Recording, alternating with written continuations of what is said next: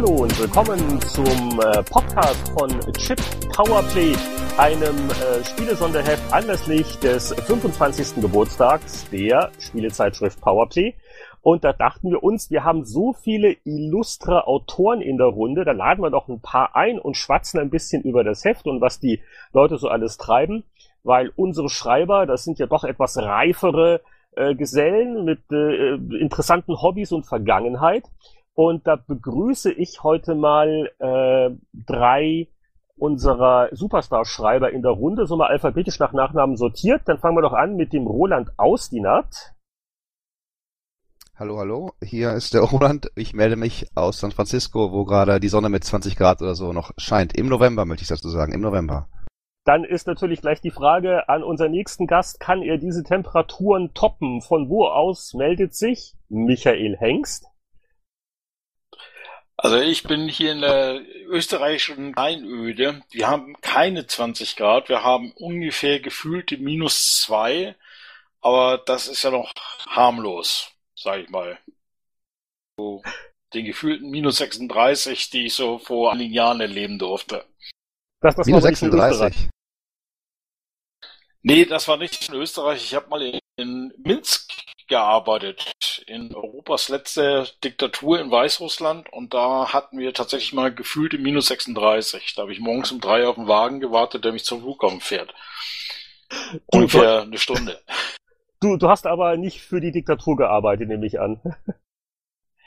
Nee, nicht wirklich. Ich habe ja sagen lassen, dass Einbürgerungen von Westeuropäern nach Weißrussland extrem einfach sind. Also das sehen die sehr gerne. Aber sie, die sie haben Devisen wieder rausgelassen. Auch, Okay, eine nach dem anderen. Das habe ich jetzt überhaupt nicht verstanden. Genau. Nee, ich, ich meinte gerade, sie haben dich aber wieder rausgelassen. Äh, ja, allerdings. Ich hatte ja ein Dauervisum, also für zwei Jahre jeweils ein Jahresvisum und bin dann jedes Wochenende nach Hause geflogen. Das war auch ganz einfach, bis auf einmal, da gab es so leichte Probleme. Aber das lag an einem Geschenk, was ich bekommen habe. Weißrussische Kunst. Und das ist äh, ein bisschen schwieriger, die ganzen Sachen mitzunehmen. Also dazu muss man wissen, das war ein Ölgemälde von einem bekannten weißrussischen Künstler und ein Zertifikat, dass das Original ist, dass der Künstler dem zugestimmt hat. Du brauchst ein dass Foto von dem Gemälde und du brauchst dann auch verschiedene Stempel von verschiedenen Behörden. Und ich hatte, glaube ich, eine Sache hatte ich nicht mit dabei. Da musste ich das Bild am Flughafen in den Tresor legen und dann beim nächsten Mal wieder mitnehmen. Na, immerhin, aber so, so, solange man nicht im Knast landet, dann geht's ja noch. Äh, die haben ja noch ein KGB, also auch richtig mit Keller. Auf jeden Fall, da kommen wir gleich drauf zurück, aber bevor er vergessen wird, einen Gast haben wir auch noch in der Runde, der zwar nicht aus, ähm, aus Weißrussland ähm, und auch nicht aus einer Diktatur, sondern aus dem Freistaat Bayern meldet sich Sebastian Sponsor. Ja, liebe Grüße aus dem kalten und nassen und ziemlich finsteren München. Jetzt, jetzt, jetzt habe ich dich gleich ganz cool Englisch ausgesprochen, aber ich glaube, Sponsel ist die richtige Aussprache.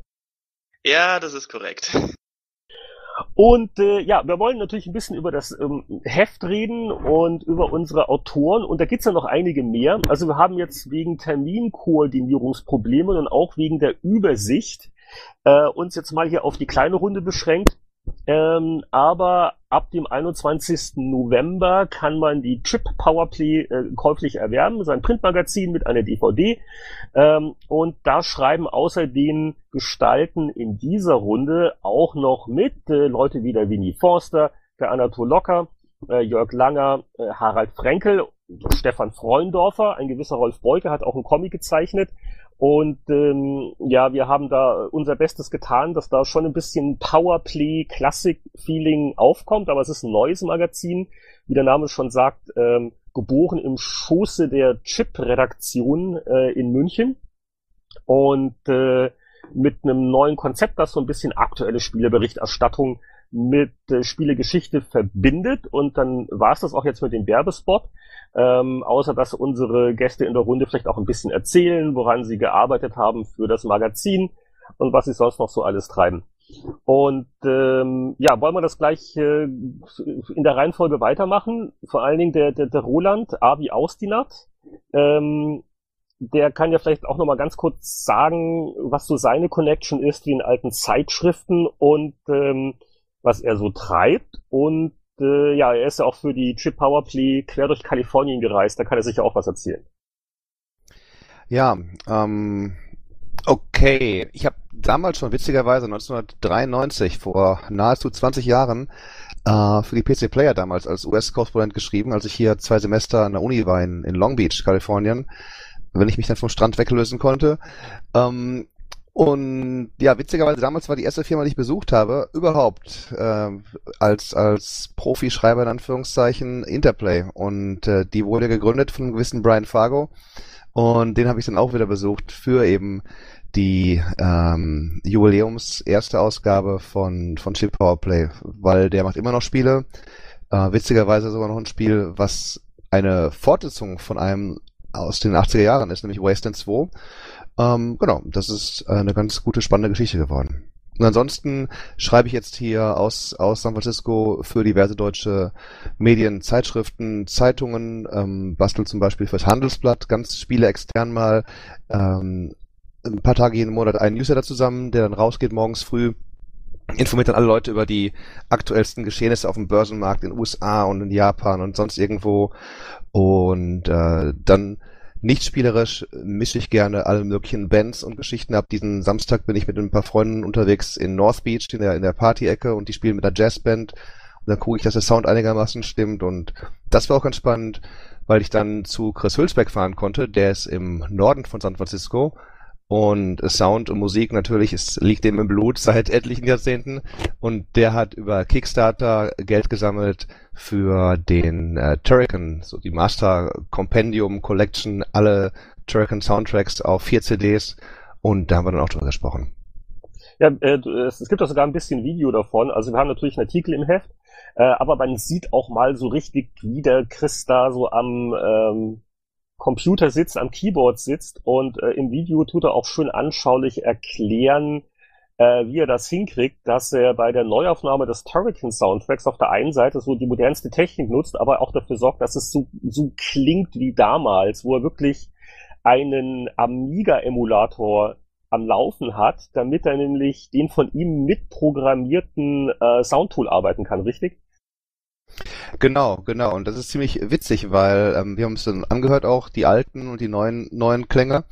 Und der, der Amiga selber hatte manchmal Schwierigkeiten, die Tonhöhe zu halten. Er hat dann so ein bisschen rumgeeiert und so. Und ähm, solche Effekte oder auch dann eben so programmiertechnische Kniffe von seinem Soundtool heute nachzuvollziehen, wenn er auf eine Spur zwischen Schlagzeug und einem anderen Instrument hin und her wechselt, da hat er selber gestaunt, wie er das damals hinbekommen hat. Und das, das halt zu so Reverse Engineering, wie der Amerikaner sagt, dass wir da nachträglich herzu, herzubiegen, das ist schon eine, eine gute Aufgabe gewesen, hat er gemeint. Und du hast aber jetzt nicht zu lange von der Arbeit abgehalten, weil er ist ja so mittendrin.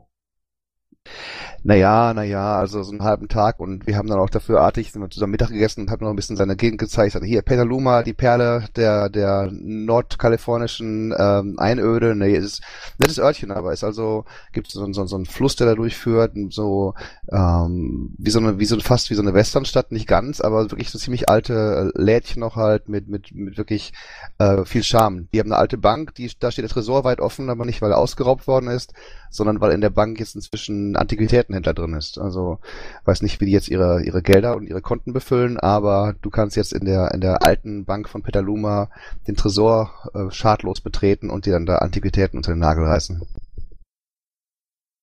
Ja, das ist ja eh, eh ganz lustig mit unseren Exildeutschen, also dass ihr beide gar nicht so weit voneinander entfernt jetzt im ähm, Nordkalifornien lebt. Äh, aber äh, sieht man sich jetzt öfters oder war das jetzt für dich das erste Mal seit längerem die Gelegenheit, mal wieder Chris persönlich zu treffen?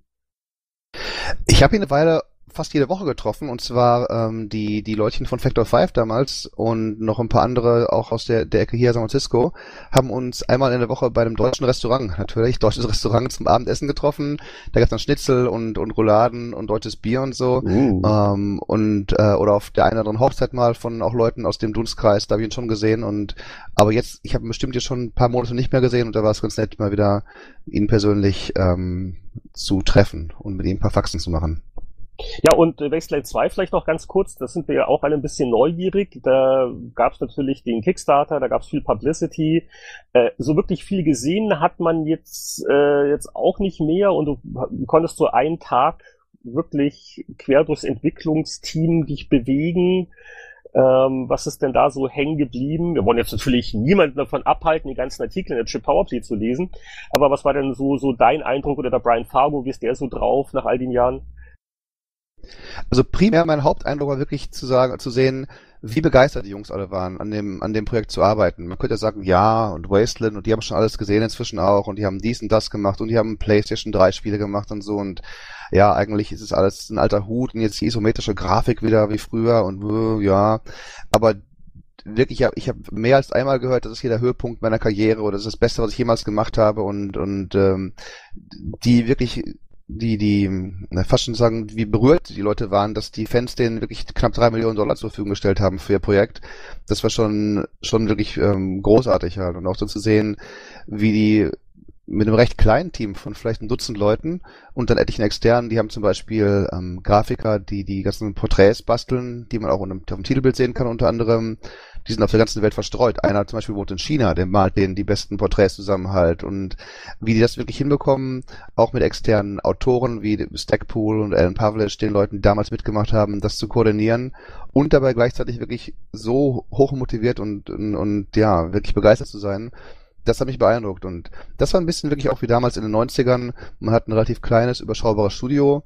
Das Team sitzt zusammen und du hast nicht wie jetzt bei Ubisoft heute vielleicht in Montreal da sind 200 Leute, die an einem, einem Splinter Cell arbeiten. Der eine rendert die, die Arme, der andere die Beine, wieder ein anderer die Pflanzen und das sind dann so fast so menschliche Legebatterien, wie die dann sitzen und arbeiten. Hier waren es wirklich eine sehr kleine, sehr schlagkräftige Truppe und das hat mich schon sehr beeindruckt. Es ist natürlich Wasteland ein super Übergang zu unserem nächsten Luxusautoren, dem Michael Hengst. Denn der Michael, wir haben im Heft ja auch so eine, so eine äh, so zwei Seitchen, wo sie die Autoren ein bisschen erzählen, was hat ihnen 2012 im Spielejahr gefallen, worauf freuen sie sich 2013. Wenn ich mich jetzt nicht täusche, Michael, hast du nämlich Wasteland 2 angegeben als dein Draufreuspiel, ne? Da kannst du gleich mal hier den Rudert doch ein bisschen ausfragen. Ja, also unbedingt. Also ich warte auf äh, Wasteland 2 wie das ähm, wie der Osterhase auf Weihnachten. Äh, ich habe nur ein bisschen Angst, gebe ich ganz offen zu. Also ich glaube einfach, dass viele Leute, die Wasteland 2 einfach gebackt haben, überhaupt keinen Draht mehr zu dem alten Ding haben und einfach in dieser rosig verklärten Erinnerung glauben, okay, Wasteland 2 wird halt Nachfolger zu Wasteland, aber ich glaube, kaum einer hat Wasteland damals wirklich durchgespielt oder es überhaupt gespielt von den Leuten, die es gebackt haben. Also ich habe ein bisschen Angst, was es dann am Ende des Tages sein wird. Erwarten die Leute in Fallout? Klon oder erwarten die wirklichen Original Wasteland, ähm, wird der Schwierigkeitsgrad gleich bleiben, weil das wissen oder erinnern sich wahrscheinlich auch wenig Leute dran. Der Schwierigkeitsgrad vom Original war extrem hoch. Das Ding war bockschwer, äh, ja. Aber da, da, da, da, da kann, kann ah. Roland sicher was dazu sagen. Das, das ist ja auch im Artikel angesprochen. Nach dem Motto, sie wollen halt, äh, also sie wollen auf keinen Fall unfair sein, wie das erste Wasteland ja teilweise war. Ja, Im ersten Wasteland, weißt du da konntest du ja eben, wenn du mal nicht aufpasst, versehentlich äh, gehst du in den Fluss dann halt rein und dann, dann trudelst du mit dem Fluss durch und verlierst deine Lebenspunkte und wenn du nicht schwimmen kannst, dumm, dumm gelaufen halt. Und ähm, sie sagen auch in diesem Teil, du kannst sicherlich hin, wo du willst und du kannst auch ähm, Monstern und, und Mutanten begegnen, die stärker sind, als du momentan bist. Und sie warnen dich schon, sie sagen, pass auf, also der könnte schon nicht ganz einfach sein. Aber wenn du halt sagst, ist mir egal, ich will den jetzt hier umhauen, dann viel Erfolg und dann viel, viel Glück halt. Aber ähm, sie, sie weisen schon darauf hin und es gibt auch Permadeath wieder, also wenn einer deiner Kollegen stirbt, dann ist er tot, dann kannst du nicht wie jetzt in irgendeinem äh, D&D-Spiel in den Rucksack packen und im nächsten Tempel wieder wiederbeleben, der ist dann wirklich tot. Aber dafür gibt's dann eben zwei neue ähm, Klassen, Berufe, ähm, Fähigkeiten, dass du einmal als, als Arzt den auf der, auf in der Schlacht wieder oder im Kampf aufpeppern kannst oder dann was weitgehender heilen kannst. Also, ich denke mir, klar, den Spagat müssen sie hinbekommen, zu sagen, Wasteland, diese offene Welt damals, der, der schwarze Humor und das Ganze, ähm, aber gleichzeitig eben auch das Ganze nicht zu, zu haarig, zu, zu, zu schwer zu machen. Also, so wie ich es gesehen habe, derzeit so ein bisschen so, ja, Baldur's Gate, Fallout, ähm, grafikmäßig halt. Du hast dann eine fix, fixe Kamera, kannst vielleicht ein bisschen ran und rauszoomen, aber das war's dann gewesen. Du kannst jetzt nicht Ding drehen und kippen. Aber du hast eben schon die, diese isometrische Grafik, die ich selber sehr liebe, weil du da mehr Details reinbringen kannst und mehr, ja, sieht einfach liebevoll aus, finde ich persönlich. Und sieht, sieht mehr, eher, eher gemäldeartig und, und, schön als oftmals manche Rollenspiele, ähm, ja, die dann verzichten müssen auf zu viel Details, weil sie sonst irgendwie ins Schwimmen kommen bei der ganzen, bei den ganzen anderen Assets, die sie herstellen müssen. Ich gebe ja zu, also wenn ich da mal kurz auch mal darf, ich habe ja äh, erst Fallout 1 und Fallout 2 gespielt, bevor ich überhaupt das erste Mal mich am Wasteland gewagt habe, weil das war ja prinzipiell zu C64 Zeiten und ich hatte ewig lang keinen Zugang dazu. Ich habe mich dann auch daran gewagt und ich habe es auch tatsächlich bis zum Ende durchgesehen, einfach weil ich die Story auch so faszinierend fand. Wobei ich zugeben muss, ich habe gecheatet wie nochmal was, weil ich es, glaube ich, auf legitime Art und Weise nicht bis zum Ende geschafft hätte. Also es war schon wirklich sehr haarig. Aber äh, warum ich mich auch sehr auf Wasteland 2 freue, ist einfach, weil Brian Fargo und auch weitere äh, Leute vom, vom ursprünglichen Fallout-Team da auch jetzt wieder mit dran sind. Plus Michael Stackpole, glaube ich, ist wieder an der Story beteiligt, wenn mhm. ich das richtig. Und äh, das finde ich schon sehr spannend und sehr vielversprechend. Auch als jemand, der eben das originale Wasteland nicht zur ursprünglichen Zeit erlebt hat, sondern erst viele Jahre später.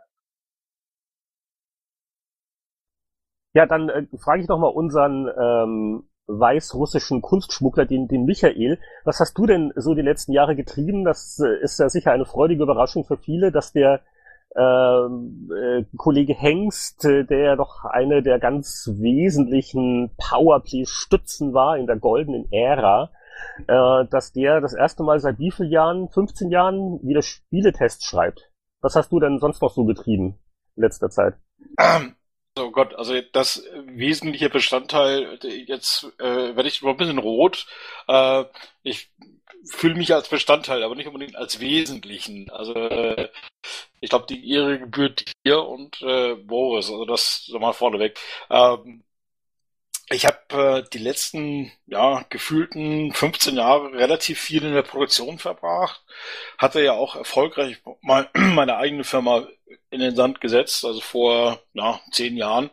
Und war seitdem so ein bisschen in der Welt, in der, in der Weltgeschichte umhergereist. Ich habe ein halbes Jahr in Holland gearbeitet, zwei Jahre in Weißrussland, paar Jahre in Österreich. Äh, 2010 war ich ungefähr ein halbes Jahr in den USA habe im letzten Jahr auch für Trip Hawkins arbeiten dürfen. Das war eine sehr spannende Angelegenheit und arbeite gerade auch als Freier für die Deutsche Telekom. So, und das ist so, also, also Spiele, hauptsächlich, also hauptsächlich Produktion, also äh, wirklich Spiele anschauen, äh, Spiele produzieren, das ist so eigentlich ein Bürokratenjob, also Pläne anschauen, ähm, Planung machen, Verwaltungsarbeit. Relativ langweilig. Also, also so, äh, so Producer-Projektmanagement, die Richtung? Äh, so in dieser Richtung, ja. Und äh, äh, ist das jetzt äh, heutzutage primär so, so, so Social Games oder, oder Mobilspiele, wo gerade viel abgeht, oder auch so noch so klassische äh, naja, PC-Konsolentitel? Also das hat sich in den letzten Jahren ganz stark gewandelt. Also ähm, so 2006, 2007, 2008 war das hauptsächlich noch so Boxprodukte und große äh, Konsolentitel. Dann 2009, 2010 waren es Browserspiele. Äh, jetzt arbeite ich halt auch relativ viel noch mit äh, Free-to-Play Browserspielen und auch verstärkt im Mobile-Bereich. Das ja sehe ich teilweise auch ein bisschen kritisch manchmal. Ähm, verbrennen mir auch immer öfter mal den Mund. Ich habe ja vor drei Monaten mal in dem äh, Retro-Magazin einen etwas ausführlicheren Titel darüber, äh, Artikel darüber geschrieben. Äh, unter anderem auch über äh, Rollenspiele. Da komme ich gleich noch zu dem Permadeath in Wasteland 2 zurück. Eines der Features, die ich seit 20 Jahren irgendwie sehr vermisse in neuen Spielen. Aber äh, äh, Permadeath ist auch ein gutes Stichwort, weil äh, wir haben natürlich äh, als wir Kontakt aufgenommen haben und dann wurde der Redaktionsplan gemacht und dann neigt man natürlich schon dazu, beim, beim Michael anzukommen, äh, wenn man was zu testen hat, so in Genres wie Rollenspielen oder äh, Strategiespielen. Simulationen wären auch schön gewesen, aber da gibt's ja quasi keine mehr. Aber da hast du immer eine Kolumne dazu geschrieben. Und äh, ich glaube, also eins der Spiele, die du auch getestet hast, äh, XCOM Enemy Unknown, die, die Option gibt's da ja auch, ne? Wie in alten Zeiten. Permadeath. Ja, da war ich auch wirklich angenehm überrascht. Um nochmal ganz kurz auf die Simulation zurückzukommen. Es gibt ja immer noch welche, aber das ist eher so Landwirtschaftssimulationen, also oder Landwirtschaftsmaschinensimulationen, Traktorfahren.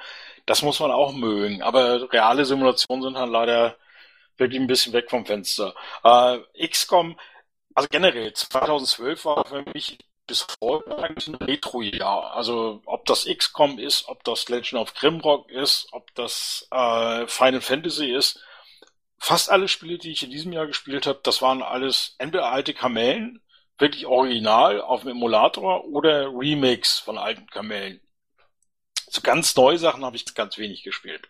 Es, es werden ja auch immer mehr. Das war ja auch mit ein Grund, warum wir gesagt haben, Mensch, ähm, lass uns mal so ein Heft machen weil es ist schon faszinierend, wie viele Projekte es gibt, die neu sind, die, die inspiriert sind von alten Spielen, die von alten Spieleschöpfern gemacht werden, die Remakes sind, HD-Neuauflagen, ähm, durch die ganzen digitalen Download-Plattformen. Wir haben äh, iOS, aber jetzt auch auf dem, auf dem PC ein Vollpreisspiel wie, wie, wie XCOM, äh, das eine interessante Vergangenheit hat.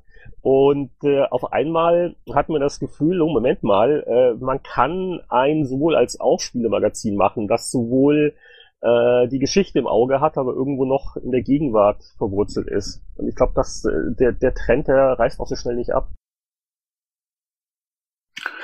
Das liegt ja auch ein bisschen an den Leuten. Ich meine, wir sind alle ja nicht verschwunden und 40, 50 Generationen, sondern die ist halt mitgewachsen. Und wir sind halt nicht die Farmville-Zielgruppe. Und für uns gab es halt die letzten zwei, drei Jahre nicht viel. Und das, gerade diese Kickstarter-Geschichte oder diese Neuauflagen, das sind genau Spiele für uns. Also eine super Geschichte eigentlich. Also du, du, du bist auch nicht durch deine Arbeit oder durch die Altersmilde äh, zu, zu jemandem geworden, der jetzt eigentlich am liebsten äh, das äh, Farmville 2 spielt, sondern so der, der, der Spielegeschmack hat sich bei dir eigentlich nicht groß geändert über die Jahre, oder?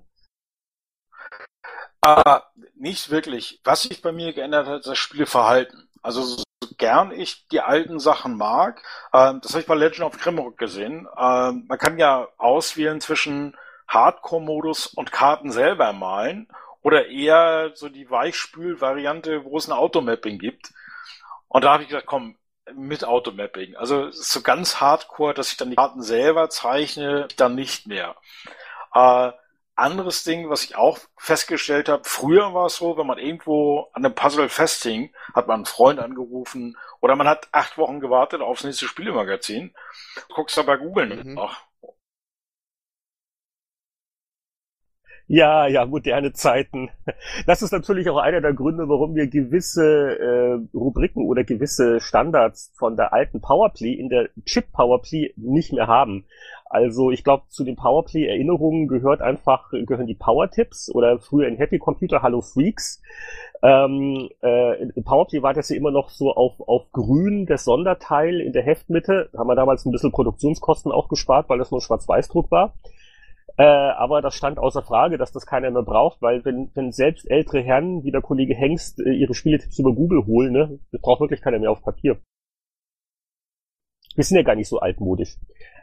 Und das wir haben richtig. ja auch, wir haben, apropos, wir haben ja auch flotte junge Menschen im Team. Und da sind wir nämlich auch beim Sebastian.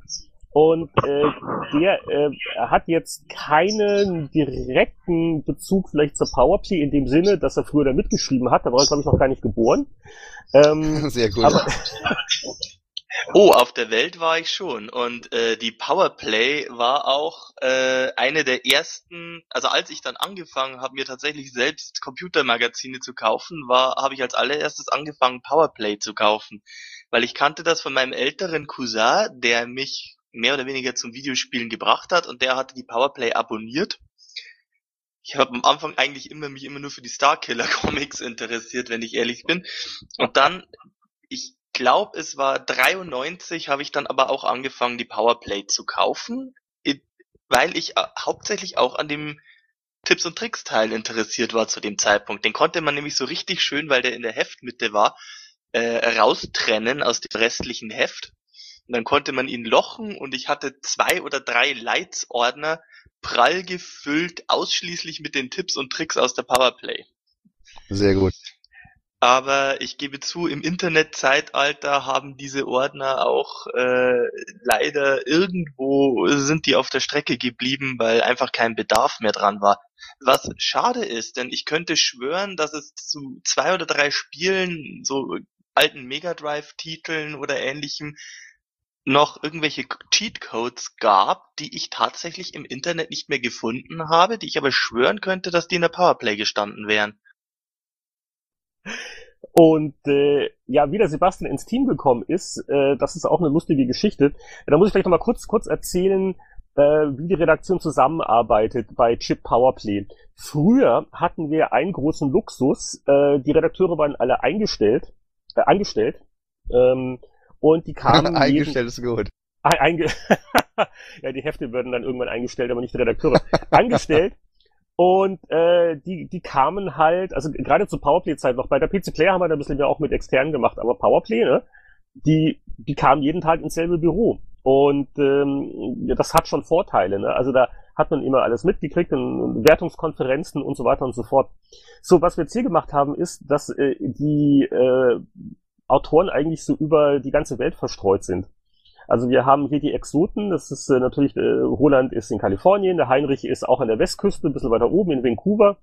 Ähm, und dann haben wir aber auch äh, unsere an, äh, anderen Mitstreiter, die irgendwo in Deutschland, das war mal, das war mal der Titel eines Wolf-Mahn-Albums übrigens, irgendwo in Deutschland, ähm, vor sich hinwerkeln und äh, haben also ganz modern so unsere virtuelle Redaktion und ähm, erstaunlich gute Kommunikation auch und Abgaben und Feedback und was nicht alles. Ähm, aber am Ende des Tages, man braucht ja immer noch einen Verlag, äh, der da ist und wo die Sachen zusammenlaufen, wo layoutet wird, wo eine Schlussredaktion sitzt, wo ein Qualitätscheck ist ähm, und so weiter und so fort. Und das äh, ist die äh, Chip Communications, hat das offiziell in München. Und da gibt's ja eine, ähm, ich glaube, diverse Sonderheftschienen. Und ja, in diesem Show sind wir gelandet. Und äh, da gibt's also zwei ganz wichtige Leute für uns in der Redaktion vor Ort äh, bei Chip in München. Das eine ist, äh, schönen Gruß bei der Gelegenheit, äh, ist der Stefan Goldmann, ähm, der das äh, als äh, Sonderheft-Chefredakteur äh, betreut hat und auch ein ganz wichtiger Geburtshelfer war und äh, ohne den wir diese äh, verrückte Idee, glaube ich, gar nicht gewagt hätten, weiter zu spinnen und, und umzusetzen. Und der andere ist der Sebastian Sponsel, der ähm, ist also äh, äh, eigentlich ein ganz seriöser Chip-Sonderheft-Redakteur, der an verschiedensten Objekten mitarbeitet. So Aber seriös, Sebastian, wie man uns bezeichnen kann. Aber Sebastian, du bist ja trotz deiner junge, jungen Jahre, ähm, ich glaube der einzige im Team unter 40, ähm, bist du äh, ja, auch ein Al bist du auch ein alter Retro-Hase. Äh, tu doch mal da ein bisschen erzählen, was du da so treibst. Ja gut, ähm, wie fange ich an? Also vor sechs Jahren habe ich angefangen für ein, äh, eine englischsprachige Sega Mega Drive Fanseite, sega16.com, zu schreiben. Das war eine lustige Geschichte, weil zu dem Zeitpunkt war ich gerade am Ende meines Studiums für ein paar Monate in Argentinien und habe festgestellt, dass in Südamerika äh, der Mega Drive noch lebt. Also bei uns, diese Konsole wurde ja spätestens seit 98 nicht mehr mit Spielen beliefert. Und dann war ich in Argentinien und sehe überall nicht nur Sega-Logo an dem letzten Straßeneck oder am Busbahnhof, sondern eben auch diese alten Mega Drive Cartridges. Und ich weiß noch, ich bin da einmal so an einem verschlafenen Nachmittag, Tourist wie ich bin, mitten in der Siesta-Zeit durch eine Einkaufsstraße gegangen und dann war da eine Cartridge im Schaufenster und da stand dann drauf, was? Copa Mundial Alemania dos Miliseis. Also ein, ein, ein Mega Drive Spiel zur Fußball-Weltmeisterschaft 2006, bitte was? Und äh, das musste ich dann gleich austesten. Das war dann ein, ein sehr kruder Hack von FIFA 94. Und äh, so aus Neugier habe ich dann angefangen, so meine Entdeckungen niederzuschreiben und weil ich auch Leute fragen wollte und auch Leuten gesucht habe, die mir vielleicht mehr davon erzählen können, bin ich dann eben auf dieser Mega Drive Fanseite gelandet, habe dann dort angefangen, über meine Entdeckungen zu schreiben. Dann hat der Seitenadmin gemeint, hey, äh, das ist sehr interessant und du schreibst auch sehr gut, willst du nicht weiter für uns schreiben? Und jetzt, ja, jetzt bin ich so eines der festen Mitglieder dort, äh, schreibe regelmäßig noch Testberichte zu 20 Jahre alten Mega Drive Spielen und ähnlichen. Und als ich dann zurückgekommen bin, äh, kam ich gerade rechtzeitig, dass eine Gruppe Engländer gesagt haben, sie möchten die ersten Mega Drive Europameisterschaften ausrichten und brauchen noch andere Beteiligten aus anderen Nationen. Und so angefeuert, äh, so mit meinem Retro-Fieber, das mich wieder gepackt hat, habe ich noch ein paar Leute, äh, paar Freunde rekrutiert, mit mir nach England zu gehen und an diesem Turnier teilzunehmen. Dass wir dann beinahe sogar noch gewonnen hätten bei der Gelegenheit. Und ja, dann haben wir Blut geleckt und haben daraufhin beschlossen, das machen wir jetzt auch in Deutschland. Und seit 2008 richten wir deswegen zweimal jährlich die deutschen Mega Drive Meisterschaften aus. Noch originalgetreu auf den alten Konsolen mit den originalen Gamepads und natürlich den Originalspielen. Und ist, ist, ist, ist das ein Mehrkampf oder habt ihr immer so ein Spiel, das dann die deutschen Meister entscheidet? Also wir haben immer wieder ein bisschen experimentiert. Äh, die ersten Turniere, das erste Turnier war quasi so, dass jeder Teilnehmer wählt, äh, welche Spiele er selber spielen möchte. Und dann haben wir die Leute in Gruppen eingeteilt. Äh, das war dann so, als wir noch so zwischen acht und zwölf Mitspieler hatten. Ähm, die Idee war, dass jeder gegen jeden zweimal spielt. Einmal in einem Heimspiel, das ist dann ein Spiel, das er selber gewählt hat. Und einmal in einem Auswärtsspiel, das ist das Spiel, das sein Gegner gewählt hat. Und äh, dann wird, ähnlich wie beim Fußball, gibt es dann Punkte für Sieg, Niederlage, Unentschieden. Und ähm, am Ende gewinnt der, der einfach die meisten Punkte hat. Sprich, der die meisten verschiedenen Spiele über so viele verschiedene Kategorien wie möglich gewonnen hat, selbst wenn er sie nicht selber gewählt hat. Da konnte es schon mal vorkommen, dass über 30 verschiedene Titel auf diesem Turnier gespielt wurden. Oh Gott, da ist ja jeder olympische Kampf äh, Pipikram dagegen, ne? Das hatte äh, durchaus auch seine Nachteile, weil wenn jemand so ein Spiel Herzog 2 gewählt hat, dann konnte mal eine Partie eine Dreiviertelstunde dauern. Das ist aber dann ganz spannend, weil dadurch wird ja ein bisschen vermieden, auch wenn es Herzog 2 mit einer Dreiviertelstunde ist, ähm, dass jetzt meinetwegen nur einer kommt, der die ganzen Shooter richtig gut spielen kann und der alle da in die Tasche steckt, oder einer, der ist nur der, der Held ist bei, bei Sonic-Spielen oder so. So wird so ein bisschen dieses, dieses Handicap rausgenommen. Das finde ich gar nicht schlecht. Das war die Idee. Also die Idee war wirklich, den größten Allrounder zu suchen. Nicht einfach nur den, der die besten Beat'em-Ups beherrscht und in Street Fighter und Mortal Kombat alles rockt, aber in, in äh, Sensible Soccer nichts reißt. Sondern wirklich, äh, die Such wir wollten damit wirklich den Mega Drive-Spieler suchen, der auch in anderen Kategorien so äh, sein Zeug beweisen kann. Aber äh, als es dann irgendwie doch ein bisschen populärer wurden, wir hatten zeitweise über 20 Teilnehmer, da war das dann natürlich auch eine Zeitfrage und dann mussten wir das ein bisschen streamlinen. Ähm, was sich jetzt bewährt hat, ist, äh, wir machen, wir, wir definieren sechs Kategorien. Ähm, das sind Action, Sportspiel, Rennspiel, Puzzlespiel, Plattform und äh, noch eine. Jetzt habe ich jetzt noch eine. Jetzt habe ich gerade einen Hänger.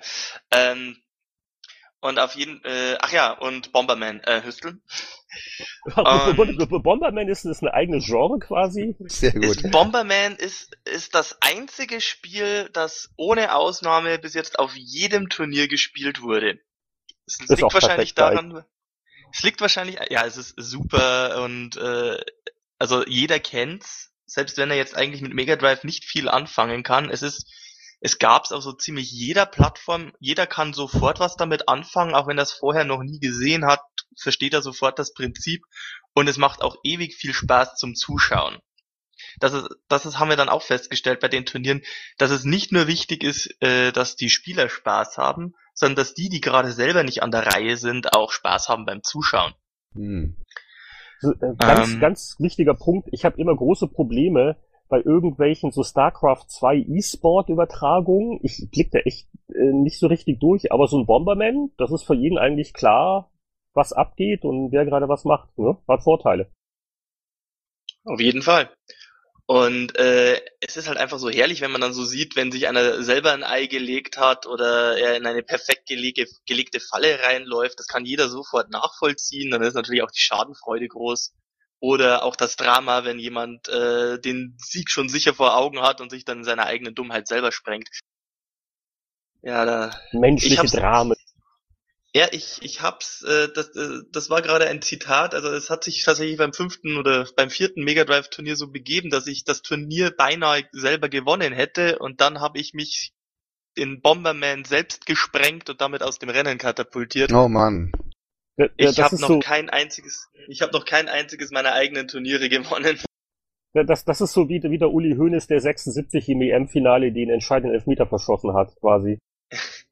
Also wir machen auf jeden Fall jetzt äh, so, dass wir eben je ein Spiel in einer Kategorie haben. Ähm, wir fragen dann immer auch öffentlich, wir stellen immer mehrere Spiele zur Wahl, was es denn sein soll. Also die Idee ist schon, wir schlagen was vor, aber im Endeffekt suchen sich die Spieler oder die Mehrheit der Spieler das aus, was gespielt werden soll.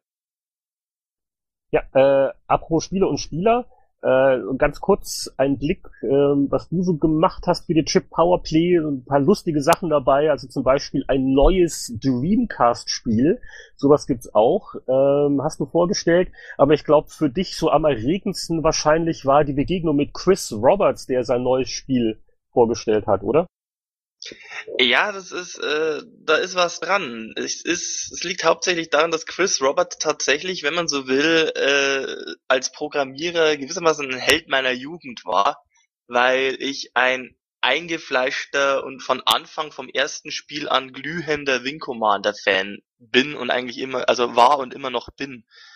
Ich habe wirklich jeden Teil gespielt, inklusive der Special Operations. Ich habe immer, ich hatte mit einem Freund ein Wettrennen am Laufen mit den exportierten Spielständen. Man konnte ja bei Wing Commander 1 und 2 noch seinen, seine Abschussliste übernehmen in den nächsten Teil. Und da hat man dann ein Wettrennen, wer bis am Ende des zweiten Teils die meisten Abschüsse hatte und alles.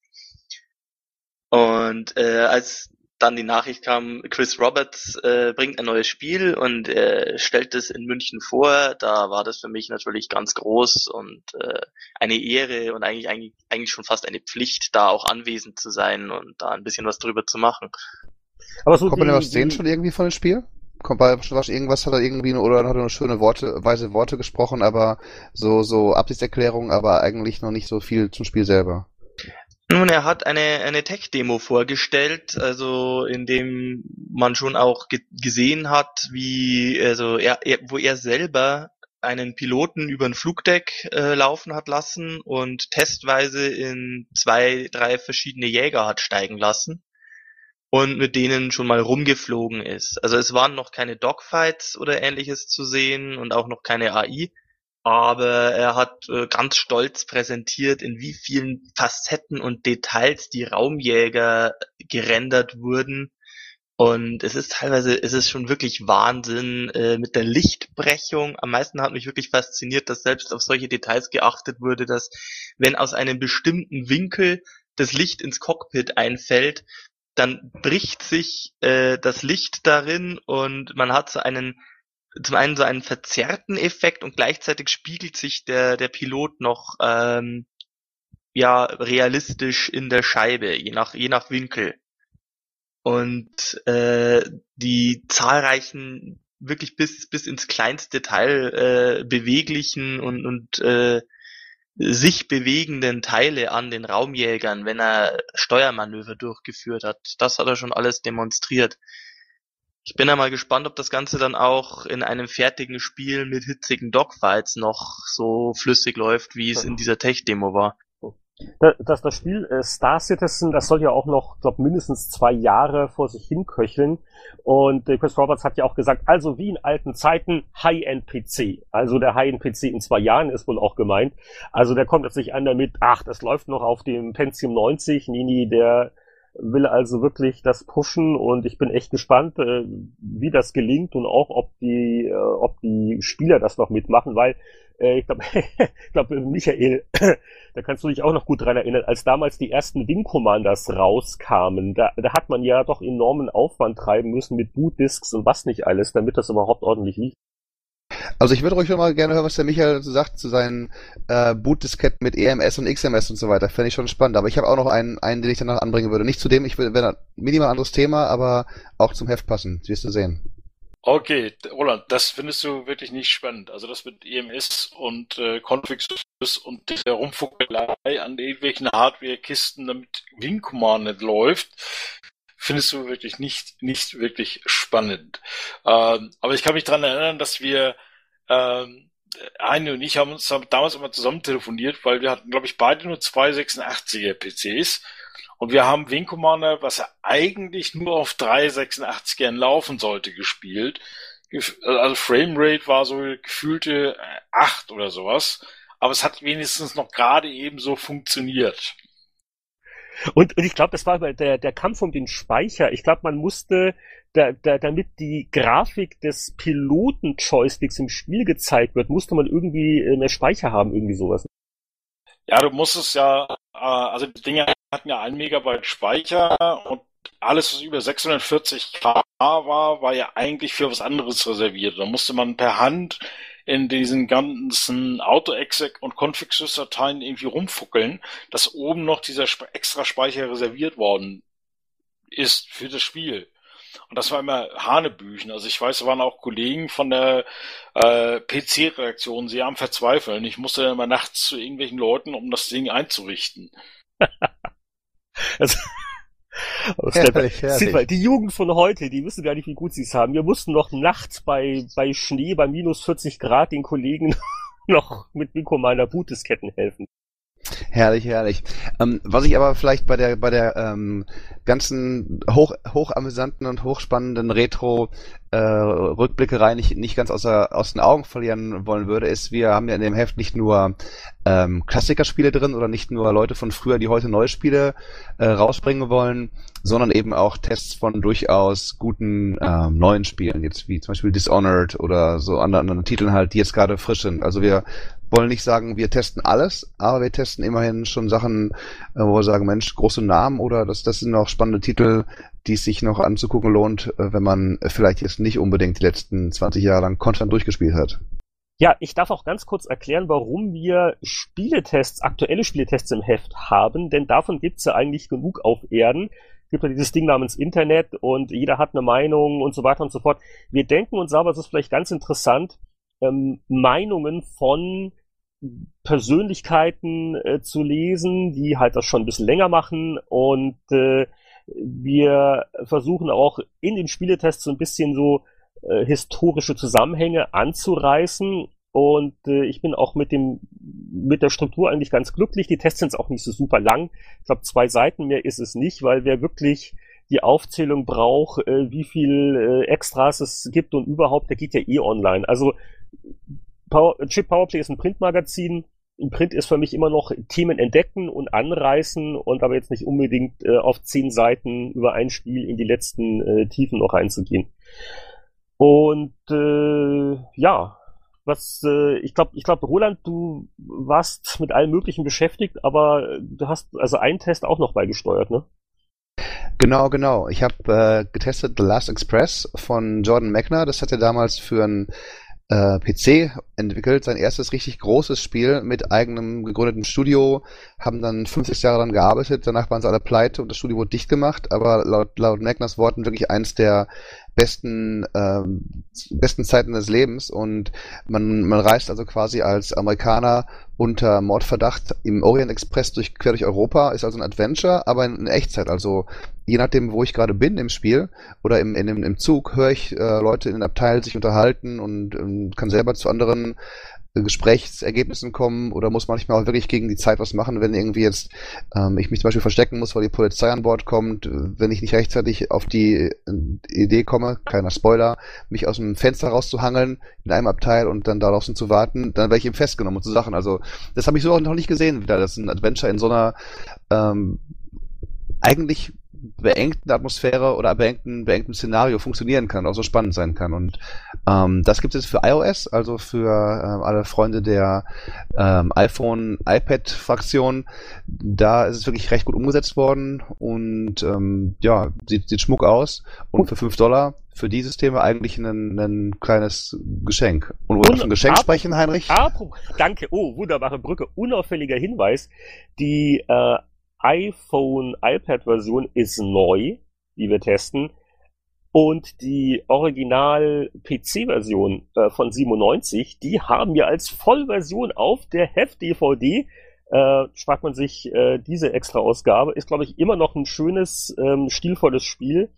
Und das ist hier von den äh, Jungs von .emu. Das ist also das Originalspiel, aber in einer Version, die auf modernen Windows-Versionen läuft, ohne dass man da groß was konfigurieren muss. Das wollte ich noch unauffällig ähm, erwähnt haben. Dann äh, würde ich vielleicht zum Abschluss nochmal kurz nochmal Richtung Michael fragen. Also bei, bei, bei Michael war man natürlich auch sehr interessiert an einigen Beiträgen für eine Subrubrik, die heißt Replay. Da gucken wir uns alte Spiele aus heutiger Sicht neu an, ähm, mit Zitaten unserer damaligen Spieletests, was ja auch ganz lustig ist. Ähm, Michael, was war denn für dich da so am, am interessantesten, wenn, wenn du dich da so mit den alten Dingern und auch deinen deinen alten Meinungskästen mal beschäftigt hast? Was hat denn so am meisten Freude gemacht, wieder auszugraben? Oh Gott, meine alten Meinungskästen. Ähm, äh, am meisten Spaß hat mir wirklich das Wühlen in den alten Texten einfach gebracht. Einfach nochmal nachgucken, was haben wir damals geschrieben. Äh, teilweise wirklich so schamhaft im Boden versunken. Eine Frau hat mir auch mal über die Schulter geguckt und laut gelacht. Ähm, aber das war einfach war toll, war wirklich Flashback-mäßig. Muss man auch dazu sagen, eins von den Titeln war, glaube ich, Bane, also Bane of the Cosmic Forge und äh, Dungeon Master. Und beide Spiele kram ich auch heute gelegentlich nochmal raus. Also die sind wirklich zeitlos. Die haben für mich von dem Flair nicht viel verloren.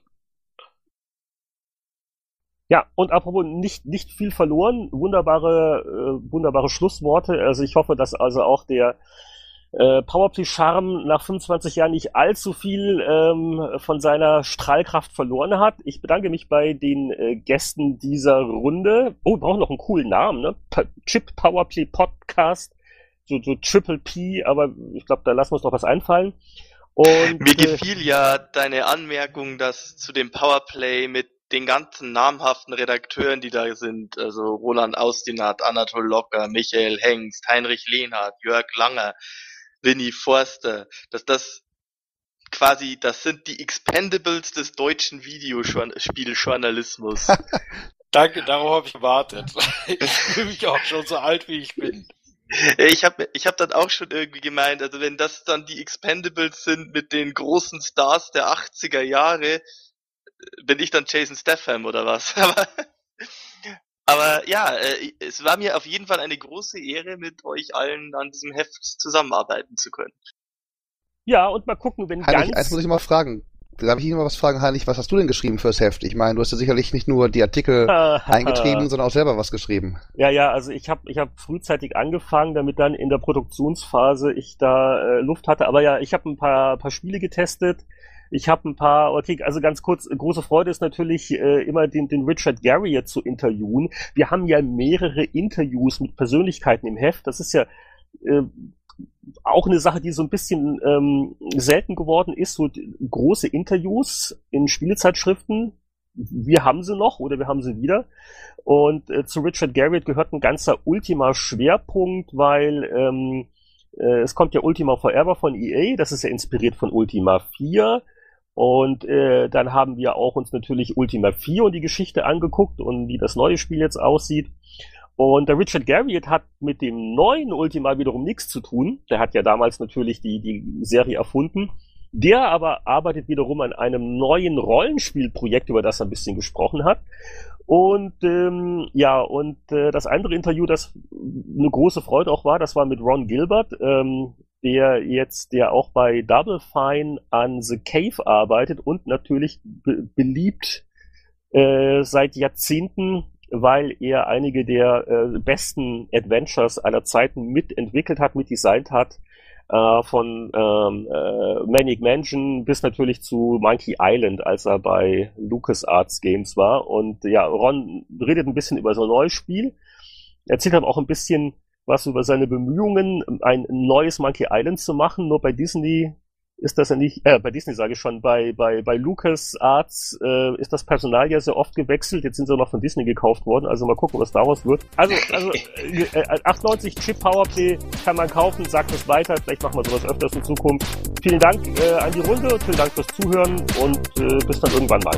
Tschüss. Tschüss. Tschüss. Tschüss.